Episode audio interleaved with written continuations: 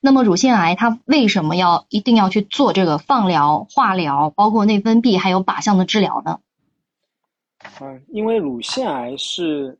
这个虽然它是发病率最高的这个肿瘤啊，因为它基数很大，所以它的造成的它的这个死亡率也挺高的。但总体来说，乳腺癌的生存期很长，哪怕是这个病人是晚期的乳腺癌，他如果经过一个系统的治疗的话，现在放疗。化疗、内分泌治疗和靶向治疗，其实它是一个，嗯，它是控制乳腺癌复发，然后那个，嗯，或者就是说晚期的乳腺癌能够能够控制肿瘤进一步发展的一个有有利的、有效的一个因素。而且呢，乳腺癌它是一个对于放疗、化疗、内分泌治疗和靶向治疗敏感的肿瘤，也就是说，我我有些肿瘤它我用下去之后啊，它其实肿瘤不敏感或者有效率低，但是乳腺癌属于。嗯，这种治疗手段用上去之后呢，它的有效率相对来说反应都比较好。所以说呢，乳腺癌的病人需要进行一个我们叫全程管理，也就是说，他放疗、化疗、靶向治疗、免疫治疗、中医治疗，甚至于手术治疗，这些呢都要统筹的安排好，然后在对病人损伤最低的情况下面进行系统的治疗，能够达到一个最好的一个结果。放疗、化疗的这个副作用，作为中医来说的话，是如何处理的呢？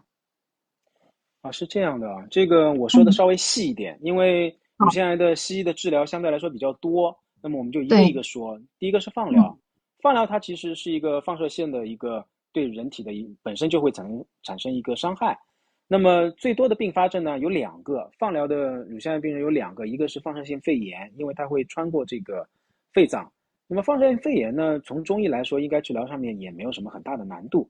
因为本身你想，我们现在的新冠肺炎都可以中医参与来治疗。那么对于肺部的这些这些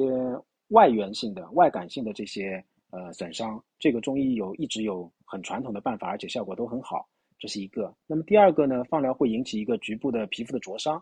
那么这个东西呢，呃，利用一些呃中医的外敷的药和配合内服的药呢，它能够促进这个皮肤的快速的愈合。这是。放疗对于这个人体损伤，中医的一个治疗的办法。